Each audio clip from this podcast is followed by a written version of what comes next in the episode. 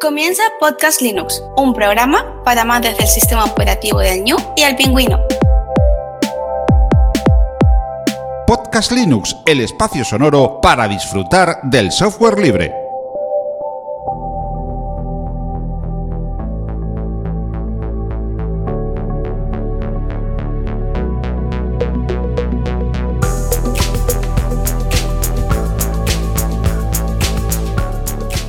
Muy buenas amantes del software libre, bienvenido a otra entrega, la número 181 de Podcast Linux. Un saludo muy fuerte de quien te habla, Juan Febles. Hoy está con nosotros Roberto Ruiz Sánchez, que es informático de vocación y de profesión, autor de los podcasts Charlas con Aita, que no te lo puedes perder porque graba con su hijo, y Disperso, un podcast personal con reflexiones sobre tecnología y otros temas en el que a finales de año ha publicado esta charla dedicada al podcasting 2.0 y ha sido pues en donde yo he prestado mucha atención para conocer que en el episodio anterior ya hemos tenido y aquí viene Roberto Ruiz Sánchez para hablarnos de él. Muy buenas Roberto, ¿cómo estás? Muy buenas, Juan. Siempre encantado de hablar contigo. Para mí es un, placer que estés aquí. Y antes, déjame recordar a los oyentes que estamos en una sala Jixi para esta charla, que hoy no ha dado ningún problema, y un servicio libre de videoconferencias que lo puedes utilizar cuando quieras.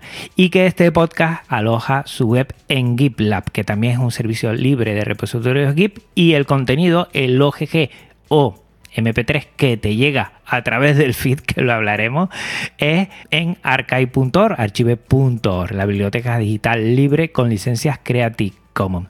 Y para mí, Roberto, pues, bueno, si te soy sincero, no tenía muy en mente hace un tiempo, porque tengo un problema que me empiezo a planificar desde hace mucho tiempo, y no tenía muy en mente esto del podcasting 2.0, sobre todo porque eh, creo que a veces es un poquito difícil de entender. Pero bueno, ahí a raíz de hacer el episodio, de escuchar tu charla, que para mí fue fantástica, y de indagar un poquito más, ya creo que tenemos, yo por lo menos tengo la conciencia tranquila de que creo que lo puedo mostrar a toda la audiencia y que menos que vengas tú y nos hable un poco más pormenorizado de todo lo que es este el podcasting 2.0, que creo que a ti también te ha llamado mucho la atención, entiendo.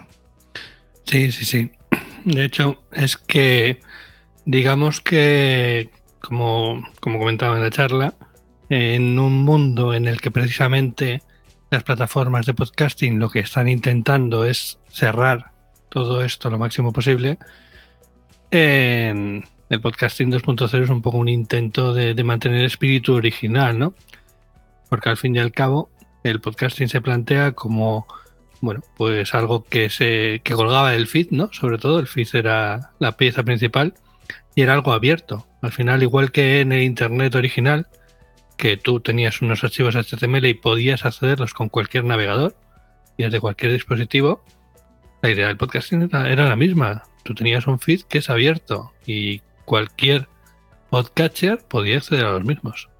Y además los que estamos enamorados con el podcasting, con, el modelo de comunicación que creo que es esencial, y tiramos por algo que sea, mm, digamos, como algo alternativo, algo que mucha gente puede hacer desde su casa también como el software libre damos la entrada a empresas, pero siempre que jueguen al mismo juego, que eso es lo importante de este paraguas del podcasting 2.0 que intenta eh, poner las bases de que, bueno, mm, el podcasting sea para todos y de todos y no sea solo de, de un punto más comercial que puede tenerlo, pero que, que, no tiene que ser solo eso, ni que absorba todo lo demás que está detrás. De todo esto y mucho más vamos a hablar, pero siempre aquí hay una pregunta y Roberto te la tengo que conocer, porque yo sé que tú has sido Linuxero mucho tiempo. No sé si todavía eh, sigues en la onda, pero bueno, tú le diste fuerte a, a, Linux. No sé si ya hace mucho tiempo de eso, no sé cuándo lo conociste tú, Genio Linux. Sí, yo creo que ya hemos hablado por aquí de cuando yo estuve, empecé yo con Linux. En alguno de tus episodios, eh, así por el principio. Porque tenemos mucha historia, venimos de AV Podcast, ¿verdad? Sí, sí, esa sería mi, mi siguiente pregunta, porque yo, tú, eh, Gabriel Viso, yo creo que también eh, Pedro, también, eh, pues hemos estado juntos dentro de, de, ese Droid Talks que para mí fue fundamental. Y ahí hablamos muchas cosas de tecnología y cada uno da su punto de vista. Pero en ese sentido, hombre, que tú tienes algunos bastantes conocimientos de, de GNU Linux y, y, y, te has peleado, digámoslo así, con él bastante en ese sentido, ¿no? Por allá, sí, por lo... Yo, yo empecé con Debian. Debian CentOS en su momento, eh, que era una versión de, de, la, de Debian, la instrucción específica aquí española, que hicieron a partir de Debian Slick, puede ser, era de las primeras, o Potato. Ya sabes que los nombres de Debian mm. son de los personajes de, de Toy Story. Mm. O por lo menos por entonces lo eran. Supongo que seguirá siendo así. Sí, sí, sí, sí. Y. Uh -huh. Y eso, yo estuve mucho tiempo con ello y hasta que me hice más mayor y, no tenía tiempo ya para dedicarle a eso.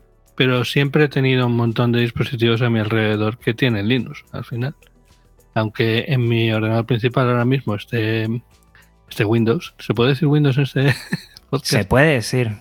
Yo digo las ventanas para no darle más información, pero se puede decir Windows porque aquí la principal eh, de, bueno, tú sabes que el software libre se basa en, en, en lo que son... Los tres la, principios del software libre. Sí, sí, con, con, el 4, las libertades, pero para mí hay una, además de la 0, hay una por encima que es la libertad de elegir y que cada uno puede elegir lo que quiera. ¿Sabes? Para mí eso es fundamental.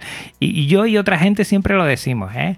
Hay otra gente que, bueno, que son más cortantes en ese tema, pero yo creo que la libertad de cada uno que elija, que se informe y que elija y perfecto. Se puede decir Windows, yo digo las ventanas para no darle y, y digo la manzana para no darle más bombo, pero, pero perfectamente, Roberto. Por eso, pero por, por eso, que aunque eh, uso un sistema operativo priva, privativo mayormente en el trabajo y, y en casa, Mismamente, eh, ayer mismo estaba pegándome con el Windows Subsystem for WSL, que han metido en, en, Windows, que al final han visto que, que, no son capaces de ser tan buenos como Linux, así que se han metido uno dentro, ¿sabes?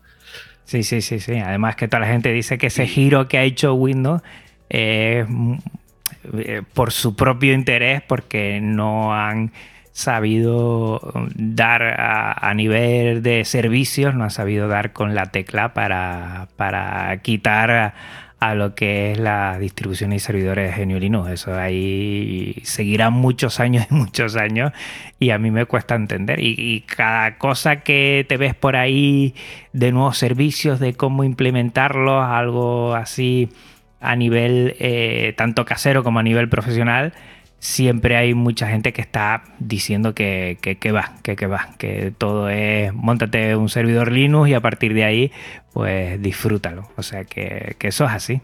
Sí, pero como precisamente comentaba hace poco en, en Disperso, en el episodio sobre la tecnología Lofi, está muy bien lo de que sea libre, lo de que sea gratis, pero está esa tercera acepción de, de gratis que comentaba, lo de gratis como un cacharrito, uh -huh. que es que sí, es gratis, te lo regalan, pero luego tú tienes que cuidarlo y tienes que dedicarle tiempo y todo esto. Y eso es lo que, que a veces no, no, tienes y necesitas utilizar otras, otras cosas que te lo pongan más fácil. Mm. Yo recuerdo pasarlo muy bien contigo haciendo Droid Talks. Creo que los cuatro, Pedro Sánchez, Gabriel Viso, eh, tú y yo, eh, coincidimos en la JPod de Málaga, ¿puede ser? Allí coincidimos, ¿no? Mm, yo con Gabriel Viso no he coincidido nunca. Así que, y en las de Málaga no estuve, yo he estado en las de Alicante. Pues mira que tenía pensado que, que allí sí nos vimos los cuatro, ¿eh? Y recuerdo... No creo que no hemos estado los cuatro nunca. Ay, qué pena, qué pena, porque sí eh, recuerdo que siempre que nos conectábamos pues había esa, esa mmm, ganas, esa sintonía que es el, el, alma del podcasting y que el podcasting 2.0 lo que quiere es salvaguardar un poquito todo eso, ¿no? Entre eh, productores, creadores y después la audiencia, eh, no perder el timón de, lo que es el podcasting. Y, a mí por eso me encanta. Y recuerdo, bueno, cómo quedábamos, cómo subíamos. Tú que tenías que ver mucho con todo lo que fue la red AV Podcast en su momento, que todo se distribuía desde una desde una plataforma independiente y de ahí distribuíamos a, todos con nuestro feed, un feed que teníamos nosotros y todo eso. Y yo creo que, de, aquellos momentos también han venido otras cosas, pero siempre hemos mimado mucho el feed, tener control sobre el feed, que está muy bien, hay muchas empresas que, que, te lo dan ya hecho, hay muchas cosas que, vuelvo a insistir, la libertad de cada uno que tenga lo que prefiera, pero que es verdad que este podcasting 2.0 lo que intenta es salvaguardar ese control que tenemos con nuestro medio de comunicación y esa conexión directa con nuestra audiencia sin que haya intermediarios que intenten, mm, bueno, eh, dificultar eh, esa, esa, conexión que, tenemos que tener con, lo que es el podcasting a través de, nuestra obra. Yo creo que eso es lo interesante.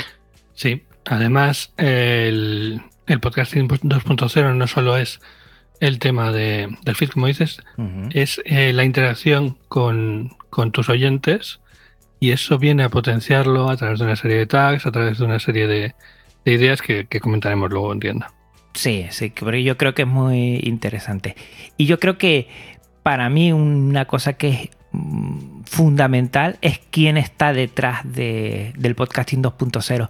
Porque mm, yo creo que si, no fuera eh, Adam Curry, que Adam Curry ya lo hablé en el episodio anterior, quién es y todo esto, igual se hubiera desinflado, ¿no? Si no al final, si no hay una persona con carisma detrás de un proyecto que intente unificar, eh, echar para adelante, no sería lo mismo. No sé si estás de acuerdo, que han salido por ahí algunos otros proyectos que intentan también unir eh, temas de podcasting, pero que no, no terminan. Y yo de todo lo que he visto así, el podcasting 2.0 es el eh, de los proyectos que ahora mismo veo más afianzados y que está promulgando muchos cambios y mucha gente lo está haciendo, está mm, virando a eso que están diciendo ellos, lo cual mm, a mí mm, me parece increíble porque creo que va a dar sus frutos dentro de poco, no es algo que va a morir, sino que ha cogido un ritmo y va a seguir llevándolo.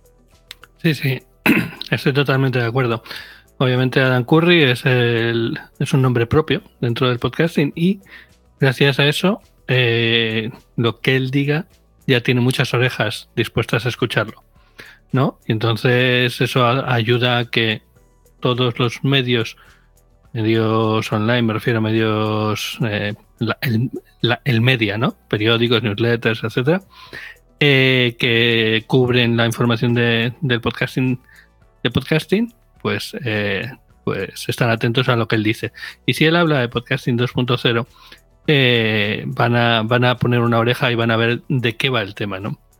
Entonces, tan importante de todas formas como Adam Curry es Dave Jones, que es el programador y, administrador de sistemas que está por detrás.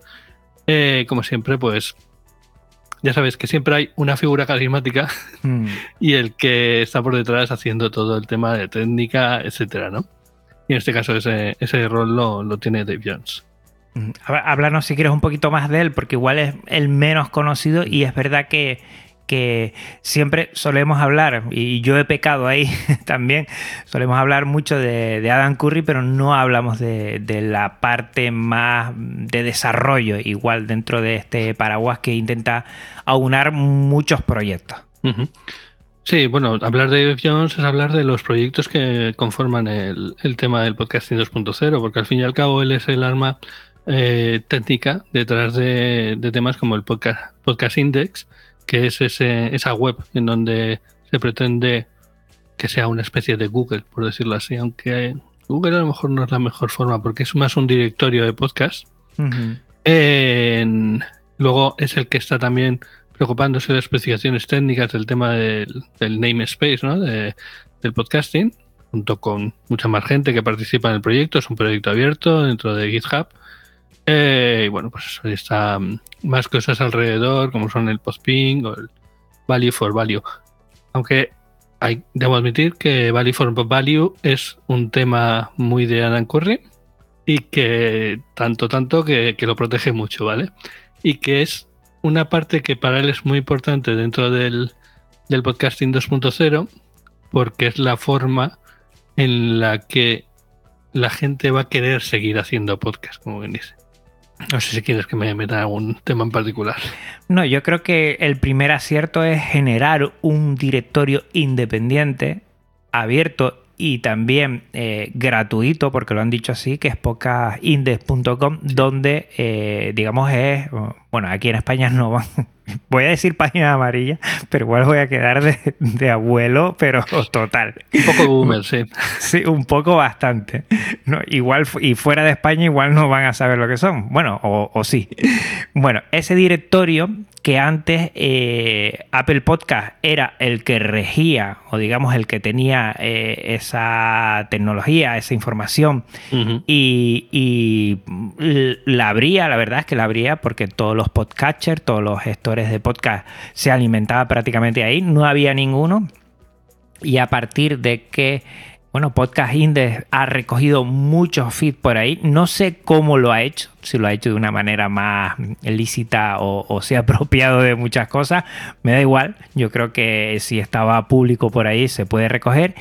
Y lo que ha dicho es que va a dejar ese directorio para que quien quiera, las aplicaciones quien quiera o las personas que quieran, eh, puedan surtirse ahí y hacer búsqueda, que es el primer paso para pues tú elegir tu podcast por temática, buscar un podcast por una persona, buscar un podcast por por un nombre o alguien que te pase y que yo creo que es bueno fundamental, es la piedra base del podcasting, ¿no? Tener un, podcaster y ahí hacer una búsqueda a ver eh, qué encuentras y que ya la aplicación pues te haga sugerencias y bueno, muchas otras cosas, pero sin directorio pues se queda todo muy perdido y yo creo que, que ha sido un acierto que ellos hayan pensado que por donde tienen que empezar es por ahí, por generar un directorio libre, abierto, gratuito y que ya han dicho que, que, va a ser siempre libre y gratuito, que siempre va a estar ahí. Mm. Sí, a mí siempre me ha rayado un poco, por un lado, que el principal eh, directorio de podcasting estuviese en manos de una empresa como es Apple, pero bueno, pues vale, eso, eso puedo transigir con ello. Al fin y al cabo, Google es también un navegador, un buscador privado, ¿no? Bueno, y vivimos con ello. Pero lo que me rayaba realmente era que el buscador de podcast por excelencia ni siquiera fuera una web. Era una aplicación que tenías que abrir, que no estaba para Linux, por ejemplo, y que en la que podías buscar siempre que buscaras dentro de su aplicación. Eh, claro, Apple eh, fue lista en ese aspecto y hizo accesible ese directorio a través de unos servicios REST muy sencillos, de forma que todo el resto de aplicaciones de aplicaciones de podcasters eh, se nutrían de ahí, ¿no? O sea, podían hacer búsquedas, eh, te permitían hacer búsquedas de podcast dentro de la extensa base de datos que tenía Apple. Eh, antes decías que no sabías cómo se habría cargado Podcast Index. Mm, como lo han hecho la mayoría, cogiendo el, fondo de, Apple, que al fin y al cabo no es suyo. Quiero decir, eh, los podcasts son nuestros. Eh, y ellos, como mucho, han tenido esa labor de recuperación, pero mm, ellos ponen pública esa, esa forma de, consultarlos, así que mientras los datos que se, se, están compartiendo sean públicos, y lo son, porque son los feeds de los podcasts y queremos que lo sean, el que quiera que un feed sea privado no debería dejarlo en Apple Podcast. Pues bueno, que se pueden coger perfectamente. Entonces, por una parte, Podcast Index está alimentado por ahí y por otra parte está alimentado por la gente directamente que, que inserta sus feeds ahí. Y la importancia que tiene eh, el, el feed y encontrar todos los feeds en un directorio para que de forma no sé, hacer búsquedas eh, temáticas. Ahora me gusta Linux, yo de vez en cuando meto la palabra Linux en los directorios. Y a mí me encanta que ahora todos los podcatchers estén eh, cambiando y dándote la posibilidad de que sea Podcast Index el que puedas utilizar. Ya te dan esa posibilidad. Hay, hay, hay muchos, Sí. que es lo grande de este mm, proyecto, de este paraguas que aúna varios proyectos, que es que están muchas aplicaciones, muchos servicios empezando a hacer caso y, haciendo esos cambios, lo cual me parece fantástico. Sí, date cuenta que además se lo han puesto muy fáciles a, a los creadores de podcasters porque han mantenido la misma forma en la que se hace la consulta a Apple Podcast, ¿vale? O sea, si Apple Podcast, imagínate, es la dirección para consultar una, una hacer una búsqueda de, de, un feed de un podcast, es api.applepodcast.com barra search, ellos simplemente han dicho, pues no pasa nada, tú coges, cambias esa parte de delante y pones api.podcastindex.com barra search y todo lo demás lo vas a tener igual. Entonces, para un desarrollador esto es 0, lo pueden cambiar súper rápido. ¿Podría, ¿Podría venir Apple quejándose de que han clonado su, su API? Puede ser, pero mm, hombre, Apple tiene dinero para pagar abogados infinitos. Eh, pero ciertamente es una API muy sencilla, es un- algo complicado de, de defender. Yo creo que, que está muy bien. En las notas del programa del episodio anterior también dejamos toda esta información. Dejaremos algo para que también la gente, si, si nos está escuchando, que termine de escucharnos este episodio, pero también se pase por el anterior para que sepa un poquito más de todo lo que se cuece en torno a esto de- del podcasting 2.0 que yo lo dije desde hace un tiempo ya, que esto tiene que ver mucho con el software libre, porque hay muchas cosas, bueno, software libre, código abierto, entran ahí en esa posibilidad de doble nom- nomenclatura, pero también tiene que ver mucho con comunidad, con intentar hacer las cosas, eh, bueno, desde un punto de vista mm, fuera de- de- del paraguas de muchas empresas empresas privativas, que recordemos que el software libre no está en contra de la empresa en sí, sino de empresas que sean privativas. Y yo creo que, que por eso estamos hablando ahora en este podcast Linux, pero que creo que va muy en sintonía. Hay muchas cosas que, que me resultan muy análogas con el software libre. No sé si a ti te pasa lo mismo o es más el cariño que tengo yo al software libre. Intento unir las dos cosas que, que no son muy muy, digamos, inclinada a, verse. No, sí. Hay una relación directa en el sentido de que eh, más que porque sea software libre, que al final podrían hacerlo cerrado, sí, o podrían sacar eh, herramientas cerradas o lo que sea, pero lo que sí que están haciendo es un modelo de eh, desarrollo en abierto. Eso sí que es porque el tema del, del namespace, del podcasting namespace y todo lo que se define a nivel de podcasting 2.0, etcétera, está definido en un proyecto, en un, en un repositorio GitHub y hay una serie de, de fechas, de, de plazos en los que se van discutiendo distintos tags nuevos que se quieren plantear en una discusión abierta a la comunidad, al que quiera participar. Obviamente, eh, hace falta, bueno, no hay que entrar como un elefante en una cacharrería. Y bueno, hay que, hay que saber, hay que entrar con, cierto conocimiento, pero yo, yo he hablado con, con Dave a través de, de Mastodon, por ejemplo, y bueno, pues está accesible si, si es una persona educada, obviamente. En- pero eso digo, o sea, al final se trata de un desarrollo en abierto que todos podemos estar viendo qué es lo que se plantea, cómo se está planteando, qué es lo que está avanzando, qué es lo que funciona y qué es lo que no. ¿Vale? Que cosas han sido ya adoptadas por algunos clientes y cuáles todavía están lejos de adoptarse. Así que en ese aspecto, más que por el tema de que el código sea libre, que, casi, que bueno, sí, ahora mismo la mayor parte de ello lo es, Mm. en- el tema es ese. El tema es que es un desarrollo en abierto que en el que de una forma muy plana casi todo el mundo puede, puede participar. ¿Vale? De hecho, eh, todo el tema este de, de podcasting 2.0 y podcast eh, y estas discusiones y tal, tienen mucho lugar en, en Mastodon, en donde, por ejemplo, tiene una instancia que es la de podcastindex.social, y ahí, donde ahí puedes ver a, a Dave Curry y a, de- ¿He dicho bien el nombre? No, perdón, Adam Curry y a Dave eh, pues discutiendo con, con, distintas personas, respondiendo preguntas, etcétera, y, y en general, pues sacando el proyecto adelante. Es de las cosas que más me ha llamado la atención, ¿eh? Eh, cómo han empezado a utilizar eh, muchas herramientas descentralizadas también entrando ahí. Tú hablas mucho en disperso de, ello, del Fediverso, todo eso. Y me ha llamado mucho la atención cómo se han pasado a Mastodon enseguida, desde el minuto uno.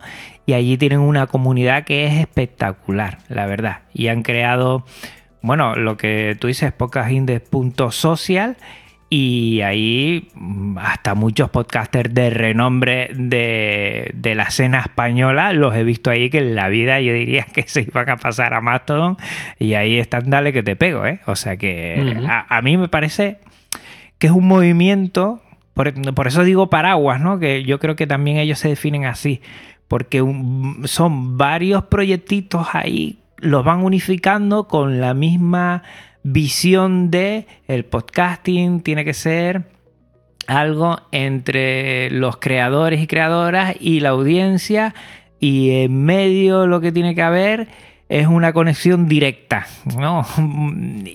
Y, me gusta mucho eso, me gusta mucho eso.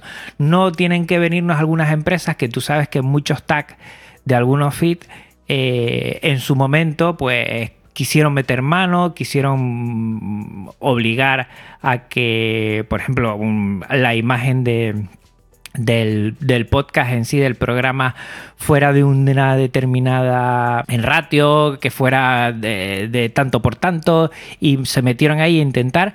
Y, y estos han dicho que no. Y ahí hay un tag muy específico donde puedes meter muchas resoluciones eh, de lo que es tu, carátula. Y a, mí eso me parece perfecto porque es entendible, ¿no? ¿Por qué tengo que solo eh, ceñirme a tu aplicación? Esto lo hacía Apple Podcast, que siempre nos decía que tenía que tener una resolución fija cuando hay otras aplicaciones que igual le interesan otras resoluciones, o mayores o menores, y no tienes por qué. Y yo creo que esto ha dado eh, exactamente la diana para mm, hacer que el, que el productor, productora tenga control de su feed y quiera hacerlo no por la aplicación, no por el, hosting, sino por él mismo. Y a partir de ahí que cada uno se vaya adaptando a lo que necesite.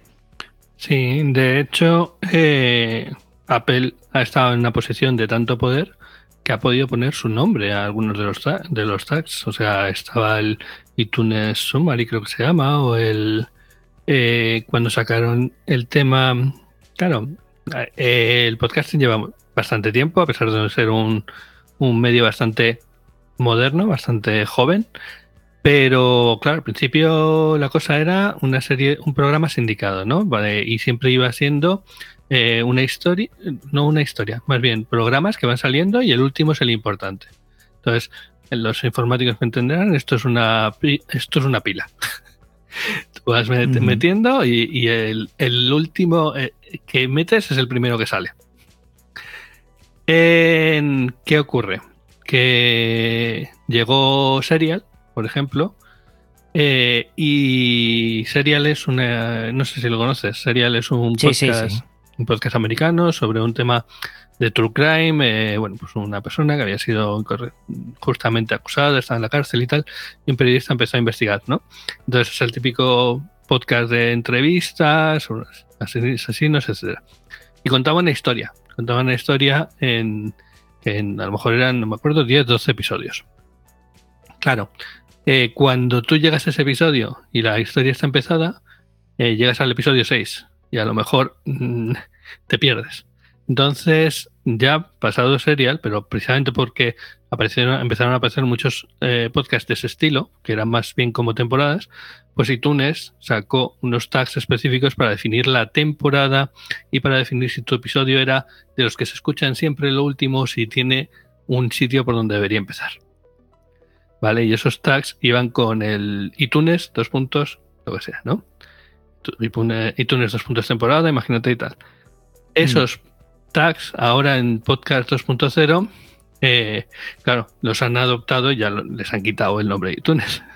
¿Vale? Eh, obviamente sigues pudiendo usar iTunes porque eh, Apple lo va, lo va a entender, pero dentro del Podcast 2.0 pues ya son podcasts generales, son tags generales que todo el mundo puede usar. Mm. No es algo que sea cosa de iTunes.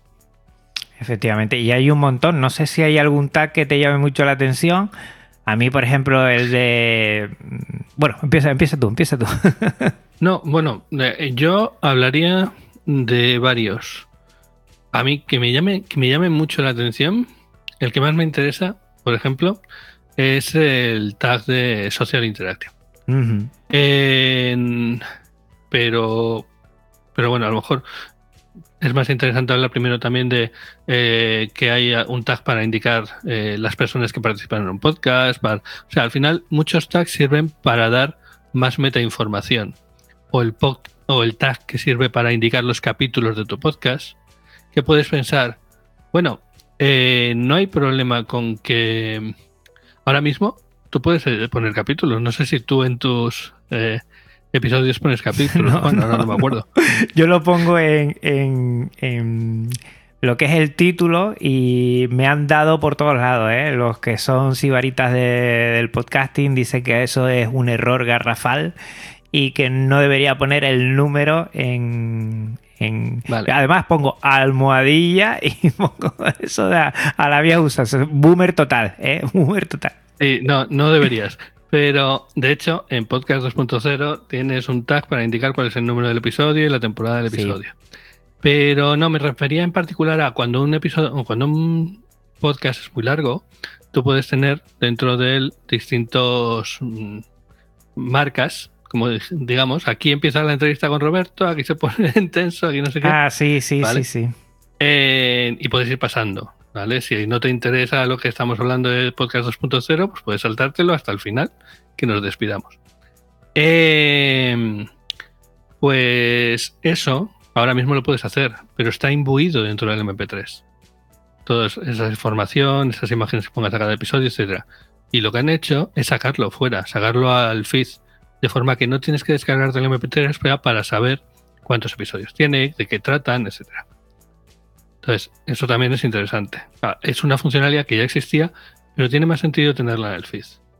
Y luego también han sacado eh, tags para los famosos transcript, por ejemplo. que ahora la gente eh. se ha vuel- Perdona. A mí ese es- me encanta, me encanta. Es a mí el que más me llama la atención.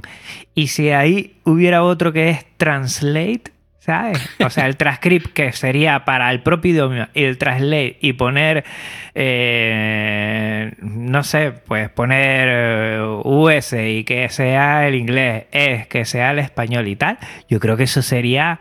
Para mí, ¿eh? Muy llamativo. No, no he visto Translate, no sé si se ha hablado alguna vez por ahí. El transcript me, me parece muy interesante. Y ahora con esto de inteligencia artificial igual lo tenemos más fácil porque transcribir un podcast a pelo agüita. Ujú, Correcto.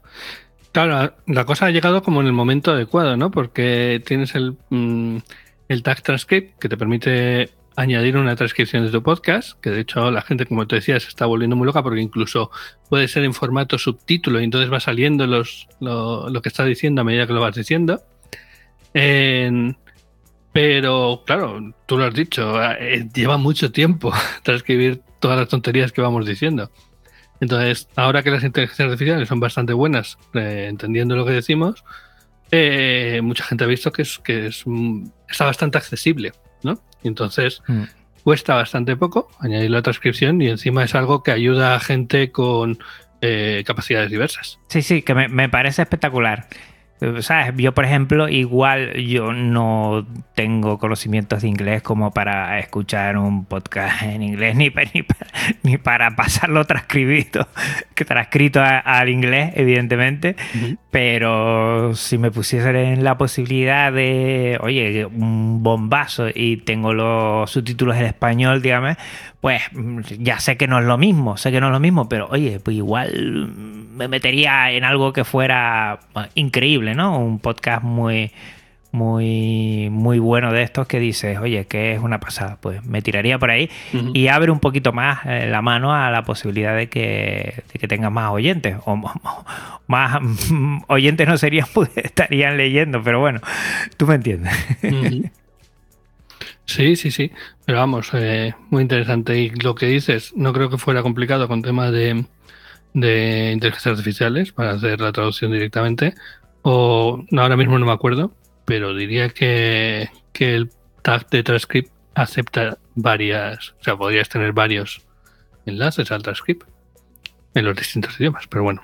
Yo creo que es interesante, cositas tan sencillas aparentemente, porque tú empiezas a leer los tags y dices, pues sí, tiene bastante sentido, pero antes nadie se había puesto de acuerdo para sacarlos o habían impuestos algunos por ahí. Por ejemplo, el de tráiler también me parece muy, muy interesante. El coger y decir de cada episodio, decir de aquí hasta aquí es más o menos pues la parte más importante que funciona como tráiler para que oigas y sepas de qué va el episodio o cuál es la parte o, qué yo quiero como creador o creadora eh, llamar la atención sobre esto, el tráiler, el de toda la vida, el tráiler de toda la vida, pues me parece mm. espectacular. Y que esté en el feed, que no esté independiente del audio que hay que creo que lo has dicho tú con, otras cosas que, no... Con los capítulos, sí. Eh, sí, pero creo que en particular el caso que dices, el de los trailers, no estamos hablando de lo mismo. Creo que una cosa son los trailers, que sería el típico, bueno, típico. hay, que, hay, que, hay que volver a ello. últimamente se han olvidado, pero antes hacían más, más trailers de los podcasts, ¿no? El anuncio ese que pueden ser 30 segundos, un minuto anunciando tu podcast.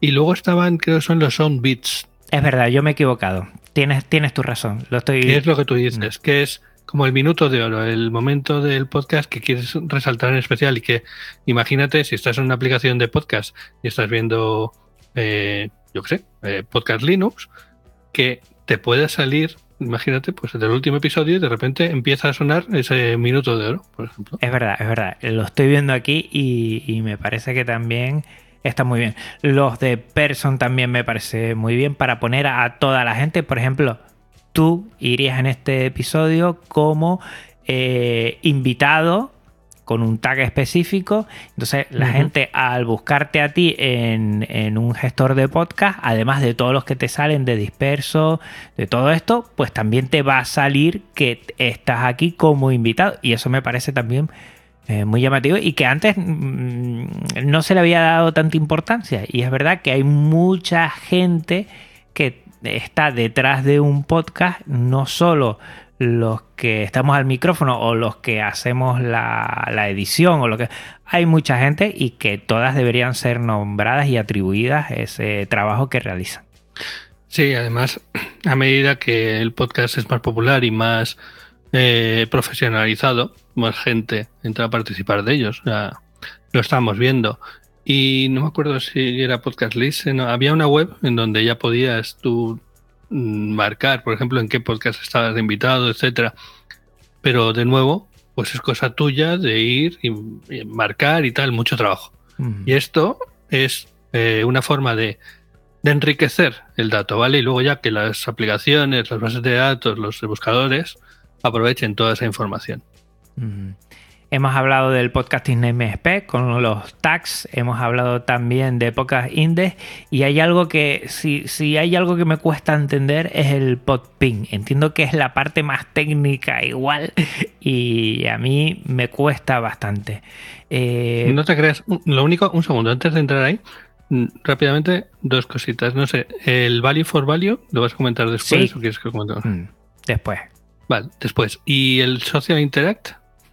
Eh, si quieres, lo comentamos ahora. Sí, sí, sí, sí. Vale, porque ese es el podcast que a mí, el, tag que a mí más me interesa, pero que de momento no veo que esté muy implementado. al final, es una cosa que yo yo en falta, ¿vale? Eh, claro, hay sitios como Evox donde puedes poner a comentar. De hecho, es uno de sus principales puntos fuertes. Tú puedes comentar un episodio, el podcaster te lo puede responder, etcétera y se montan unas discusiones que son interesantes y valiosas. Pero es eso, es Evox. en Apple no puedes hacer algo así. si estás escuchando un podcast Addict tampoco tienes esa visión. Entonces, eh, lo que se hace en Podcasting 2.0 es añadir un tag que es Social Interact, que dice que es como si dijéramos un enlace a, mira, aquí es donde está la discusión de mi podcast. Eh, es donde está la discusión, de hecho, de este episodio. Eso puede ser un tut, puede ser un tweet o puede ser algún algo que todavía está por definir. ¿vale? No sé, un enlace a un foro o lo que sea. Pero la, gracia es esa. Y bueno, cuanto más estándar sea el sistema, a lo mejor desde el mismo podcatcher eres capaz de interaccionar, ¿sabes? Si Podcast Addict mañana eh, se es capaz de engancharse a la red Mastodon y tú pones que tu social internet es este tut, desde Podcast Addict a lo mejor podrías comentar ese episodio sin salir siquiera del, mismo, del mismo reproductor. A mí me parece súper interesante, pero le pongo un pero, ¿eh? ¿eh? Personal. No sé si es mi forma de generar el feed lo que me lleva a, a ser más complicado. Es que yo realizo el feed armo el feed y después hago las publicaciones en redes sociales. Entonces mm, tendría que ir otra vez al feed y ponerle, eh, una vez genero el tut en Mastodon, eh, volver otra vez al feed y rellenar ese campo, digamos, eh, digámoslo así. me resulta complicado por eso, que todavía seguramente habrá una fórmula para que te asigne un, y recoja de ahí, no sé. Pero por ahora me cuesta eh, entender eh, eh, eso, ¿no? Como que, antes es el feed para mí que publicar en redes sociales. Entonces no puedo. Porque estás pensando en el feed como algo incremental. En el sentido de yo publico mi episodio y hasta que no publique el siguiente episodio mi feed no va a cambiar. Pero eso no tiene por qué ser verdad. O sea, tú puedes publicar tu episodio y después de publicarlo puedes actualizar tu feed añadiéndole más información. De hecho, es, la gracia de esto. Y por ejemplo, con el tema de los directos, también eh, utiliza ese sistema. Mm. Tú puedes eh, publicar una entrada que indica que vas a hacer un directo mañana a las 10, ¿vale?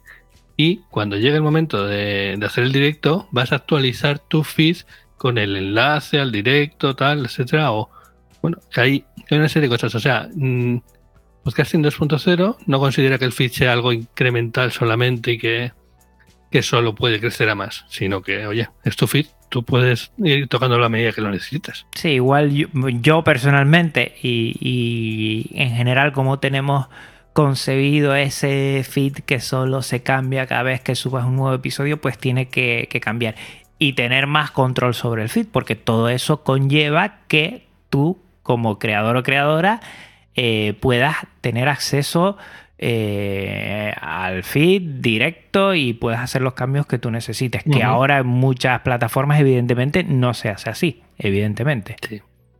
Sí, y de hecho, me hablabas del postping. El postping precisamente va un poco de la mano de esto.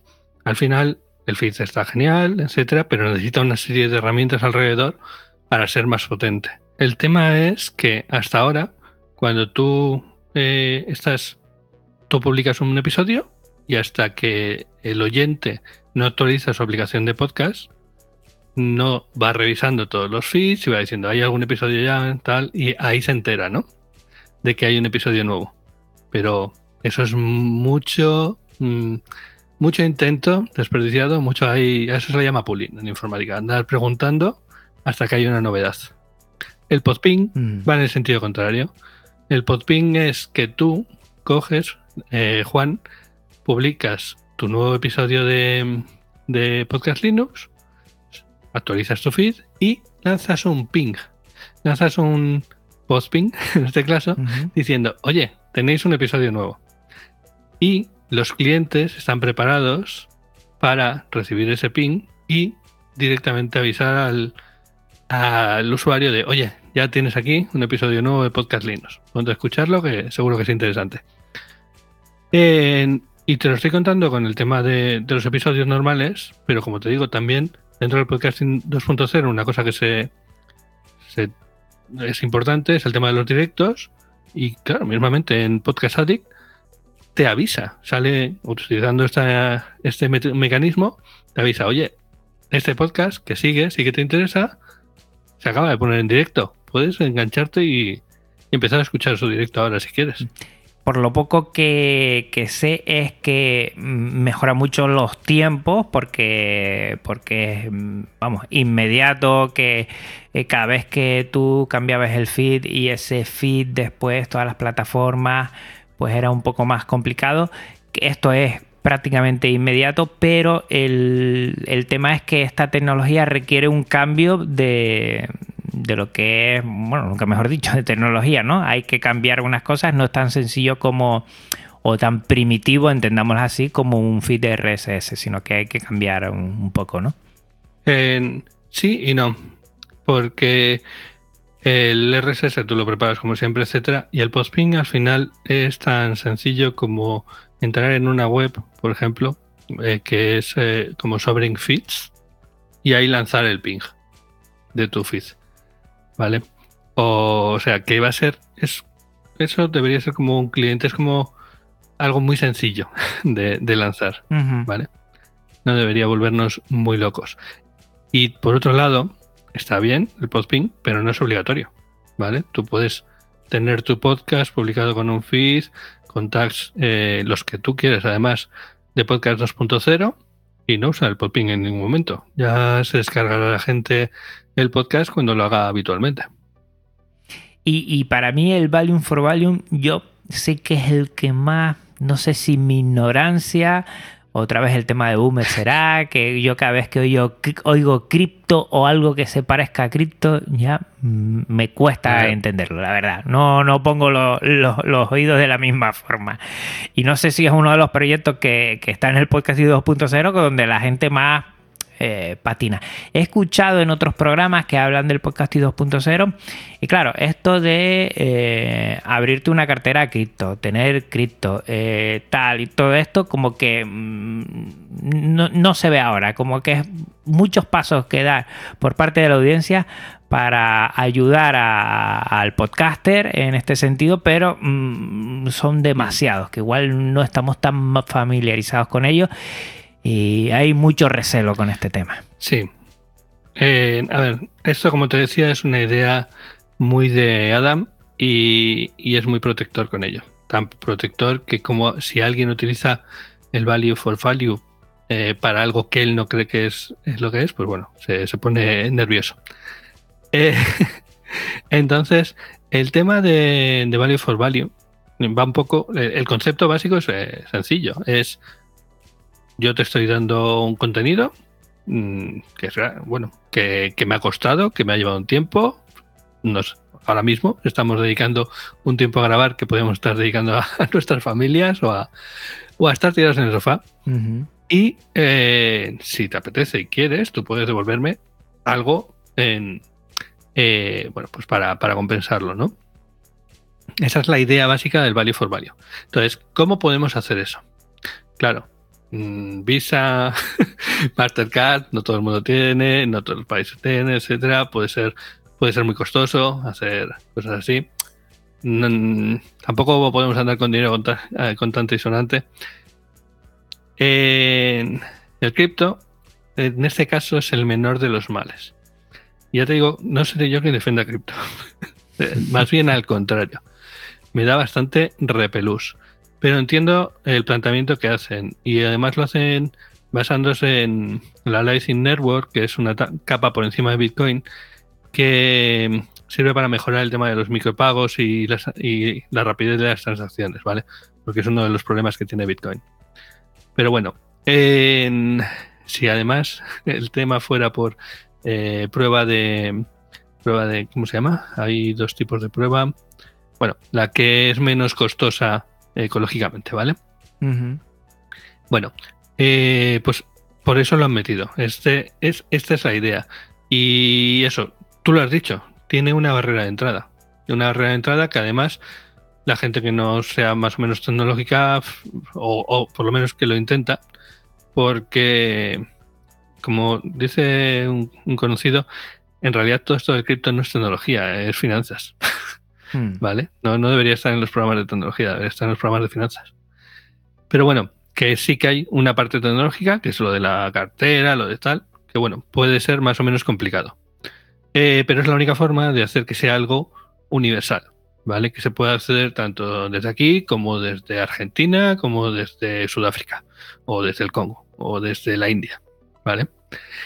Y, y por otra parte, no es la única forma en la que tú puedes apoyar al podcaster, ¿vale?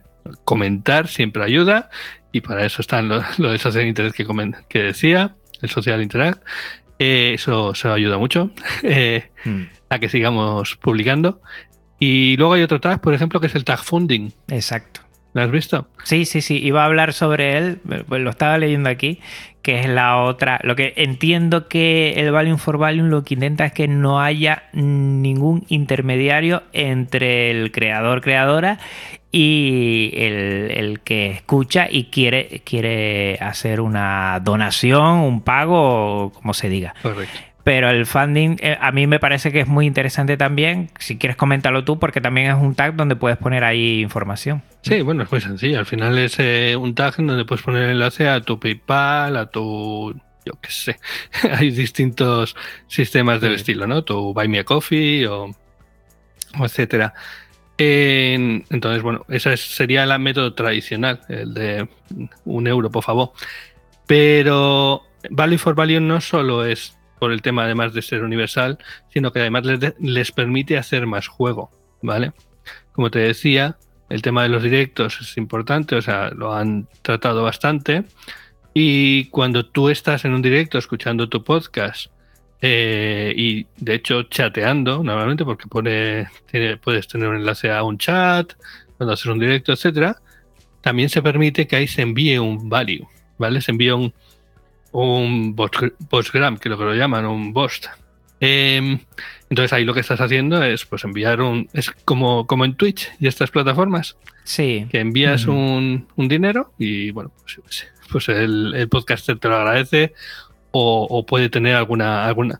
Puedes ponerle, por ejemplo, un mensajito al podcaster añadiendo ese, ese tip, ¿no? Ese, esa propina. Mm, Yo creo que, que está muy bien. Y después de, de todo esto hay una página web que yo lo comenté, donde vienen todas las aplicaciones que son más o menos que tienen algo eh, del podcasting 2.0, ¿no? newpodcastapps.com, donde hay un listado y, hay un montón. No sé si tú le has echado un vistazo, hay alguna que te llame la atención. Hay bastante y cada, mm, cada poco sale alguna actualización de ese podcaster de que, que, que se integra dentro de algo del podcasting 2.0, ya sea el, podcast index o ya sea alguna mm, permite más tags que, que se puedan ver. La verdad que está muy bien. Yo no sé qué podcatcher utilizas tú, pero, pero no sé si, si le has hecho un vistazo a estas aplicaciones. Sí, sí, sí. En- estuve probando un rato Podverse, que es una de las que más, más suele añadir tags y tal, eh, pero no me gusta a mí personalmente. En- yo estoy con Podcast Addict o con Antena, más o menos, eh, depende Mm. del momento. Eh, Antena Podcast me parece que no es muy rápido añadiendo tags de Podcast 2.0, la verdad. Pero bueno, en- quien más así de los más generales es Podcast Addict. Pero el problema, al final, es que de los importantes se nota mucho, mucha falta, ¿no? Al final, podcasts como eh, Pocket Cast, como. ¿Cómo se llaman estos de, de ellos? Pues los típicos que, que usa la gente de ellos, no soportan tags de podcasting 2.0. Entonces, ahí es donde hay que apoyar y hay que escribir al, al programador o al que sea y decir, oye, estaría genial que añadieses el transcript. Estaría genial que añadieses el, el de funding, yo qué sé. ¿Vale? Para que mm, vean que hay una demanda real. Entonces yo creo que algunos podcasts, sobre todo, pues yo que sé, podcast person, los que son más de... Los que menos daño les pueden hacer, es... mm, Lo, lo iremos viendo cómo los van adoptando. Yo, yo creo que sí, me da la sensación, no sé si es que quiero ver algo que, no va a haber, pero yo veo que poco a poco mucha gente se está dando cuenta que esto lo que eh, va a primar a todos a la vez. Yo creo que esto abre mucho el abanico del podcasting a que, a que todos poda- podamos estar en un sitio confortable y que no unas pocas empresas dicten eh, por dónde ir, sino que entre todos nos pongamos de acuerdo. Y son cosas muy sensatas, la verdad, que, es, que son algo que en muchos tags pues, pues diría, pues, pues claro, sí, ¿cómo no estaba antes? Si es de perogrullo que, que tenga que haber alguna información de este tipo dentro del feed. Yo creo que eso es interesante. Poco a poco veremos más. ¿eh? Yo soy, mm, yo quiero, quiero ser también muy positivo en este tema y he visto algunos cambios por ahí ¿eh? en, algunos podcatchers que de repente, oye, te permite eh, poner podcast index como buscador de podcast. Oh, genial, pues yo ya lo pongo y, como tú dices, hacer un poco eco de todo esto creo que nos va a venir muy bien a todos los que nos encanta el podcasting para, para que podamos ir poco a poco pues teniendo eh, una comunidad de podcasting más, más liderada por nosotros mismos y no entrar en temas de empresas que nos digan por dónde hay que ir, por dónde no hay que ir, que si ahora el feed va a ser privado, pues muchas de estas cosas que yo las respeto, pero no comulgo con ellas. Yo creo que lo bueno de todo esto es tener el máximo control entre la audiencia y los creadores y creadores para poder facilitar que toda esta comunicación, todo este medio de comunicación vaya más y esté en manos de, todos, no de unos pocos. Yo creo que, que mm. eso es, es muy importante. He visto Castopod, que me parece que para tener tu propio hosting de, podcast, que prácticamente tiene todo lo de podcasting 2.0, Podverse, como tú has dicho, también. A mí me parece también un poquito mm, tosco visualmente, mm, me quedo con otro, pero, pero hay muchas cositas por ahí y poco a poco vas viendo cómo van mirando al mismo sitio. Yo creo que eso yo me quedaría con eso, que, que hay un movimiento. Sí, yo, yo me, fijaría, por ejemplo, que hay dos partes, ¿no? Aquí la parte del servidor y la parte del cliente. La parte de los clientes van añadiendo poco a poco, sobre todo los clientes menos, más alternativos, ¿vale? Lo que decíamos, podcast a a lo mejor es el más grande de los alternativos, pero bueno, estos pues van añadiendo cada vez más tags del estilo del transcript, del estilo del de los directos, etcétera. Eh, mientras que en la parte del servidor tendríamos Castopod, como dices, que es como una especie de mm, WordPress para podcasting, por decirlo así rápidamente, y que, como dices, incluye todo el tema de podcasting 2.0, pero gente como Seriously, Simple Podcasting o Blueberry, Blueberry, perdón, los que están bajo, detrás de los plugins más importantes que hay para WordPress para hacer podcast. Eh, ambos dos están incluyendo también ahí eh, la capacidad de meter los, los tags de podcasting 2.0 directamente cuando tú publicas un episodio, etcétera. Entonces, eso eh, nos indica que por lo menos por esa parte hay interés. Yo creo que, no sé, estoy viendo muchas cosas interesantes. Y, y, un último proyecto que me pareció un bombazo es el Open Podcast Prefit Project eh, es un bombazo, pero también es algo que la gente mira con recelo, porque que sean públicas tus estadísticas no a toda la gente le hace mucha gracia. Y no sé si tú conoces este proyecto y, la verdad me parece que es espectacular. Es para mí, ¿eh?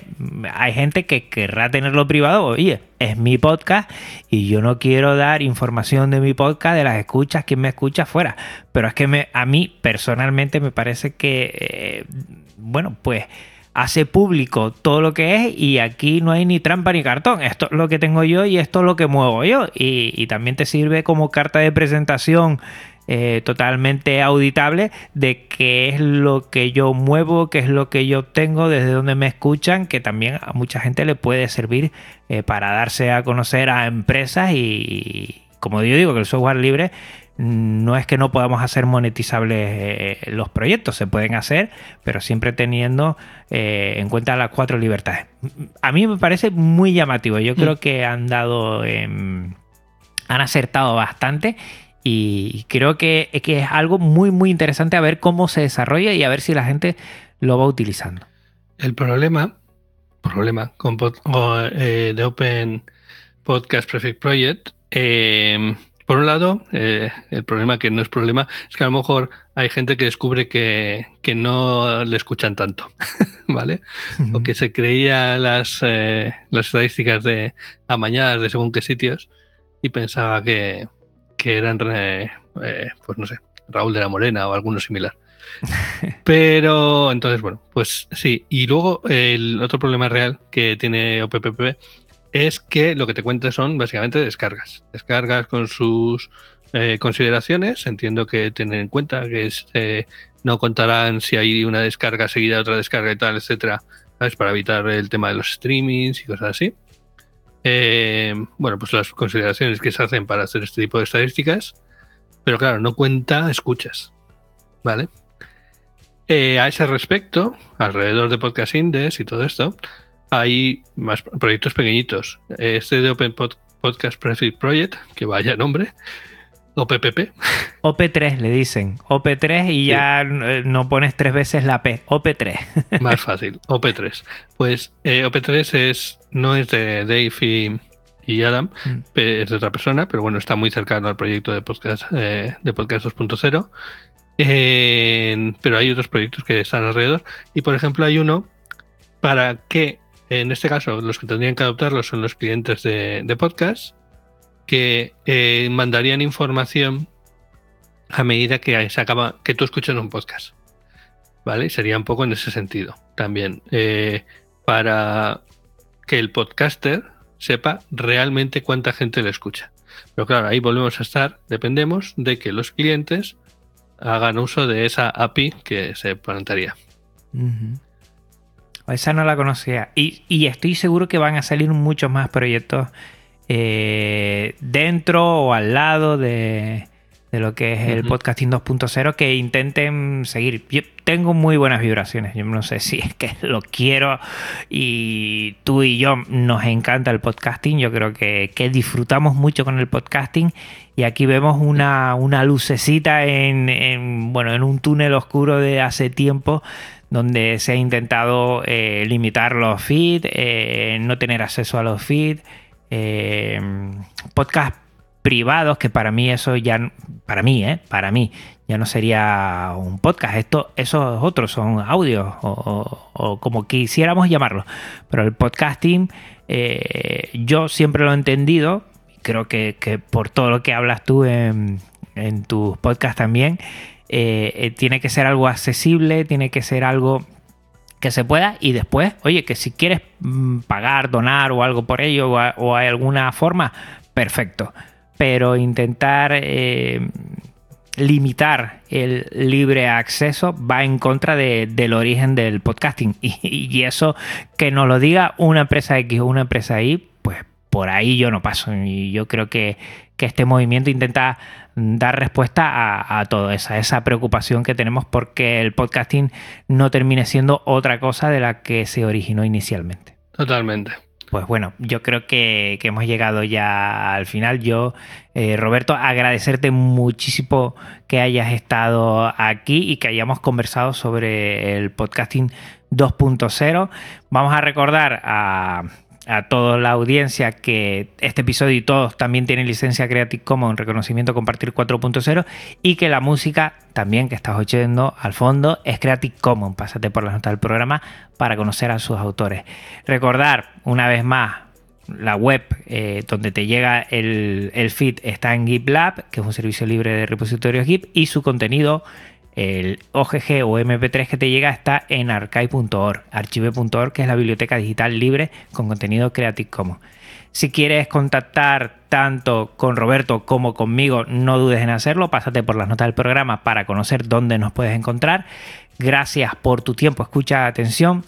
Roberto, para ti un abrazote enorme, enorme y muchas gracias por haberte pasado por el programa. Otro para ti, Juan. A ver cuándo nos lo podemos dar en vivo. Eh, eso, a ver cuándo. Me tendré que pasar yo por una Euskal eh, y disfrutar allí eh, y, darnos un abrazo porque la verdad, fíjate, tenía tantas ganas que creía que nos habíamos visto.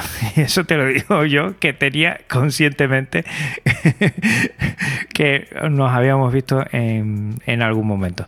No, si nos vimos, nos vimos en, en Madrid, seguro pero no, no los cuatro. Ah, es verdad, que nos vimos en la JPO de Madrid. Fíjate, pues ya, oye, no, estoy tan mal de memoria, estoy mal de ubicación, pero no de memoria. Sí, sí. Pues bueno, un abrazo muy fuerte, Linuxera, un abrazo muy fuerte, Linuxera, y hasta otra. Chao. Podcast Linux, un espacio sonoro para disfrutar del software libre.